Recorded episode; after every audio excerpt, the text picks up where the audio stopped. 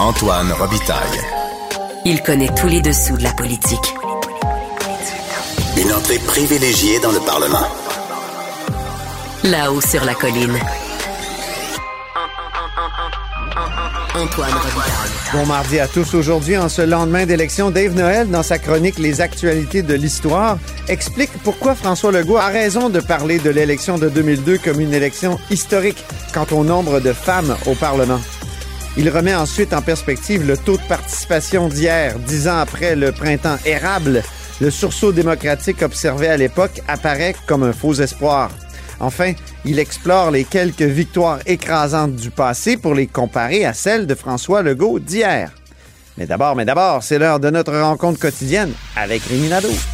Réminado. Tout a été mauvais. Ça a été un spectacle désolant. C'était triste de voir ça. Antoine Robitaille. On sait bien, vous voulez faire du nationalisme. Mais non, on veut justement contrebalancer cette délocalisation-là politique. La rencontre. Un jour, on fera notre débat. Oui, oui, bien sûr. Métal sur métal. C'est le moment de vérité. La rencontre. Nado. Robitaille. Mais bonjour Rémi Nadeau, Bonjour Antoine. chef de bureau parlementaire à l'Assemblée nationale pour le journal et le journal. Distorsion du mode électoral uninominal à un tour. Penses-tu qu'on va avoir une grosse réforme? Ben non. Euh, Monsieur Legault, euh, malgré la, la distorsion euh, qui est critiquée, qui est exprimée de peu partout là aujourd'hui, Et qui est visible, mettons, à l'œil nu. fortement. c'est qui crève les yeux, voilà, c'est ça que je cherchais. Ça crève les yeux. Exactement. Euh, alors, écoute, euh, M. Legault a fermé à double tour. Et euh, pour rappeler donc aux gens, euh, avec les, résultats du vote exprimé lundi, ben, la euh, a 90 sièges avec 41% des voix, presque 42 si on arrondit.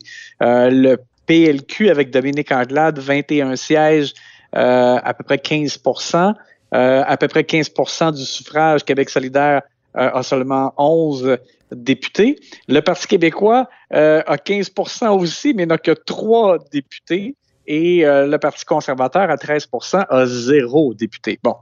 Alors, c'est sûr que là, on entend beaucoup, notamment les conservateurs, mais aussi des, les, sympathisants péquistes et d'autres formations euh, qui disent, ben, coudon, est-ce que mon vote euh, vaut euh, quelque chose, euh, puisque euh, malgré là, un, un assez fort pourcentage de votes exprimés, il n'y a pas de, par exemple, pour les conservateurs, il n'y a même pas un seul représentant du parti qui va faire son entrée à l'Assemblée nationale. Éric Duhem, on, le sait, a perdu dans Chauveau contre Sylvain Lévesque et dans Beauce-Nord et Beauce-Sud, ça a été très serré, mais finalement, par quelques centaines de voix là, des, des- des deux bords, euh, ce sont les caquistes sortants qui ont été réélus. Bref, euh, Monsieur Legault a été questionné à son point de presse donc euh, de, de lendemain de la soirée électorale, comme le veut la tradition. Il est allé dans, sur Oui. l'île d'Orléans. Il est allé pour, loin.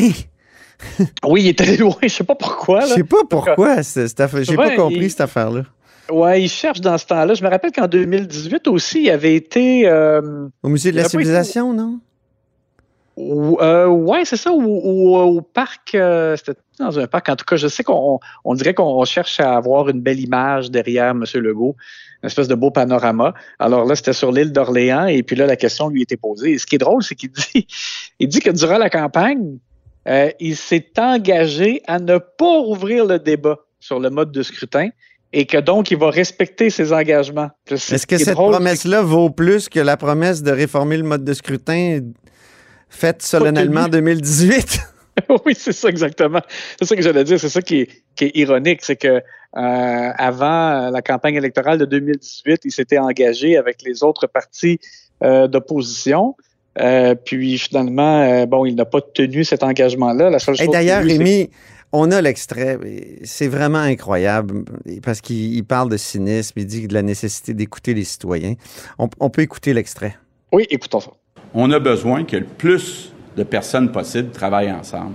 Je pense que euh, le, mode de scrutin proportionnel mixte aide justement à ce qu'on travaille davantage ensemble, que ce soit possible euh, de le faire, qu'il n'y ait pas euh, un gouvernement qui a été élu par une minorité de Québécois qui soit capable de prendre des décisions pour une majorité. Donc, moi, je pense que ça va dans le sens à long terme du mieux-être des citoyens québécois. nous, on est prêts, puis on va faire le changement. C'est important de le faire. C'est important euh, de ne pas regarder les gains à court terme. Il y a une pression populaire qui était peut-être pas là il y a 10 ans, il y a 20 ans. De plus en plus, les citoyens sont informés. De plus en plus, les citoyens veulent participer, euh, même s'ils s'intéressent moins entre les élections euh, au, euh, à la politique. Il reste que quand même, les gens euh, veulent être représentés, veulent participer aux décisions. C'est une façon de le faire. Donc, moi, je pense qu'un gouvernement qui ne respecterait pas cette volonté-là des citoyens se retrouvait en difficulté à moyen terme. Oui, alors c'était François Legault en 2018 lorsqu'il a signé le pacte tripartite de trois partis là, pour le, le changement du mode de scrutin et il disait qu'un gouvernement qui ne respecterait pas cette volonté-là, ben, il se trouverait en difficulté à moyen terme, Rémi? et, et, pourtant, c'est n'est pas ce qui est arrivé. Ils ont déposé seulement un projet de loi avec Sonia Lebel, puis après ça, ils ont laissé ça euh, sur les tablettes. Euh, Mais ce qui est euh, intéressant, c'est que si on utilise ce projet de loi-là, parce que des modes de scrutin, là, à proportionnel, il y en existe mille et une sortes, mille et une formules. Puis la formule qui avait été arrêtée pour le projet de loi 39, si on met les résultats non seulement d'hier, mais aussi de 2018 dedans, ben la CAQ est quand même majoritaire. Donc c'est un mode de scrutin qui ne fait pas nécessairement des gouvernements euh, euh, fragiles. Oui, c'est ça exactement, parce que la, crainte de certaines personnes, euh, si par exemple c'est uniquement un, scrutin proportionnel, c'est de se retrouver avec euh, des gouvernements minoritaires à répétition. Puis là, on dit, ben là, c'est dur de gouverner. Euh, comment comment est-ce possible pour l'État, par exemple, d'apporter des changements en profondeur euh, s'il n'y a pas suffisamment, donc s'il n'y a pas une, une, force suffisante là, qui gouverne? Mm. Mais je, prends par exemple le, le le, le, mode qui est un peu comme calqué selon ce qui était présenté dans le projet de loi de Sonia Lebel, mais légèrement modifié par le groupe ou le, mouvement démocratie nouvelle de Jean-Pierre Charbonneau.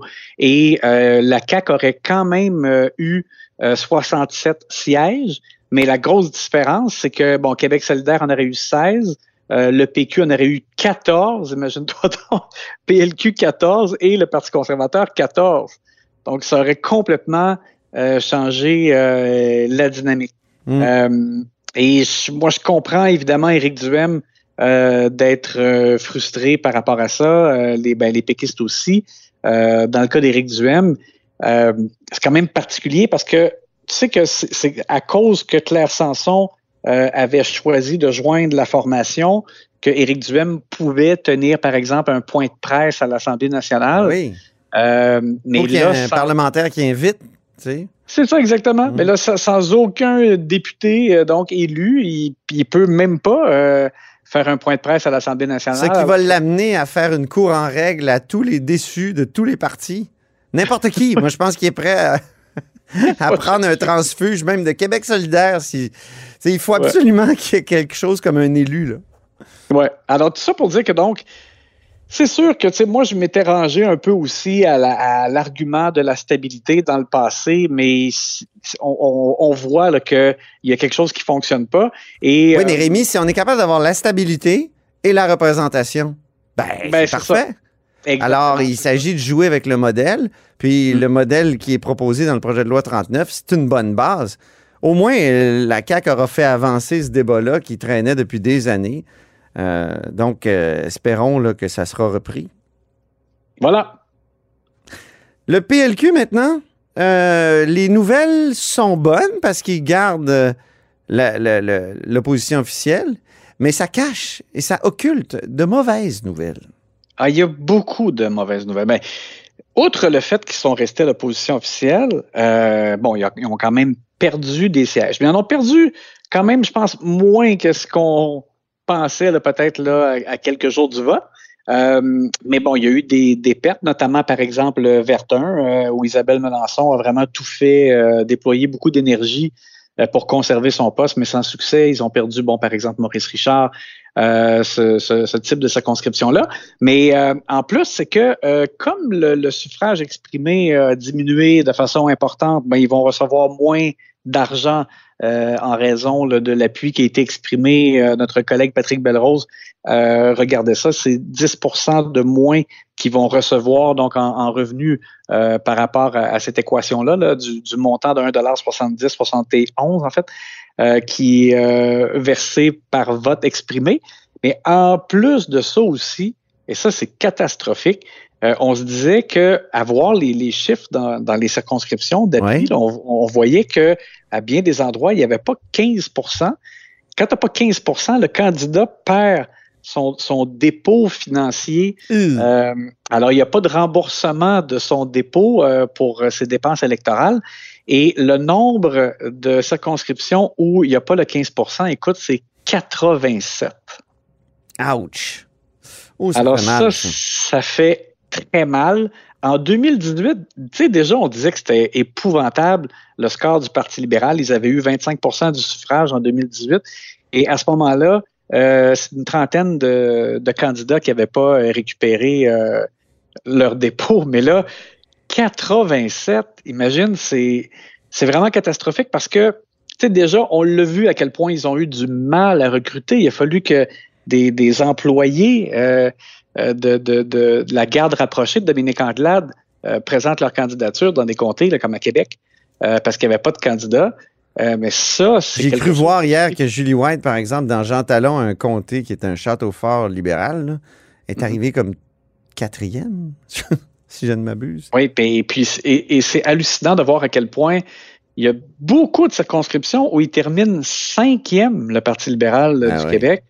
Euh, et, et d'ailleurs, je, je, veux juste souligner parce que ça m'a vraiment euh, fait sourire. Euh, j'ai vu mon chef des régies accorder une entrevue euh, à Mario Dumont à, LCN plus tôt dans la journée. Oui. Et euh, M. Dumont faisait remarquer là, ces, ces statistiques là, désolantes pour le PLQ dans plusieurs régions du Québec. Et mon chef des régies a répondu en disant que Montréal aussi, c'est une région. Euh, c'est l'argument, là, le dernier argument qu'ils peuvent servir. Oui, c'est comme genre le dernier argument, effectivement. Tu veux euh, souligner que le clan des journalistes et chroniqueurs s'agrandit à la CAQ? Oui, ben oui. C'est un parti de journalistes ou non? En terminant, eh ben, c'est particulier parce qu'on a l'impression qu'il pourrait faire un cercle de presse. Moi, quand j'étais jeune journaliste euh, au Saguenay-Lac-Saint-Jean. Le cercle de presse du Saguenay, mesdames et messieurs. oui, c'est De la CAQ. C'était les journalistes de tous les médias de la région euh, qui étaient euh, regroupés euh, pour recevoir, par exemple, une personnalité qui était de passage dans la région. Et mais donc c'est ça. Écoute, on, on, sait qu'il y avait déjà plusieurs chroniqueurs, journalistes au sein des élus de la CAC, comme Mario Asselin, Sylvain Lévesque, Caroline Proux qui a fait de la télévision, Nathalie Roy, Mathieu Lacombe. Et là, il faut rajouter à ça, d'un coup, Carianne Bourassa qui a été élu pour la CAQ dans Charlevoix. Il y a Pascal Derry, également ancienne journaliste. Euh, et là, il faut rajouter Bernard Drinville, Martine Biron. Alors, la FPJQ au pouvoir, Rémi. oui, c'est ça exactement. Euh, écoute, je, je, me rappelle d'avoir parlé avec un de nos anciens collègues qui, euh, qui a fait le saut en politique active et qui me disait il y a deux choses. C'est sûr que les partis aiment le fait que euh, les journalistes ou des animateurs ou chroniqueurs euh, ont une facilité à communiquer. Donc, ils, on présume qu'ils ont moins tendance à se mettre les pieds dans les plats parce qu'ils sont un peu plus habiles avec la communication, ces choses-là. Ils sont peut-être plus clairs pour exprimer des messages clairs euh, aux citoyens. Mais l'autre chose, et ça, j'avoue que c'est vrai, euh, il me disait, les journalistes, on est habitués de faire un travail euh, d'analyse de, de, documents et de synthétiser beaucoup d'informations. On est capable de, dans le fond, d'absorber beaucoup d'informations dans des documents, des projets de loi, des choses comme ça, des rapports annuels, les budgets, etc. Et après ça, être capable de synthétiser et voir qu'est-ce qui est important. Et, euh, et, et ça, ben, on me dit que c'est une qualité qui est recherchée euh, dans les candidats. Il y a la façon de s'exprimer, mais aussi le fait d'être habile euh, pour euh, aller, par exemple, saisir des choses des fois un peu complexes et être capable de, de, de, de voir qu'est-ce qui est important là-dedans. Alors, euh, à la CAC, ils auront donc beaucoup d'expertise euh, en cette matière-là. Merci beaucoup, Rémi. Et puis demain, on, on aura recours à ton expertise encore une fois. Tu viendras nous expliquer des choses compliquées. Salut, Rémi. À demain. Salut.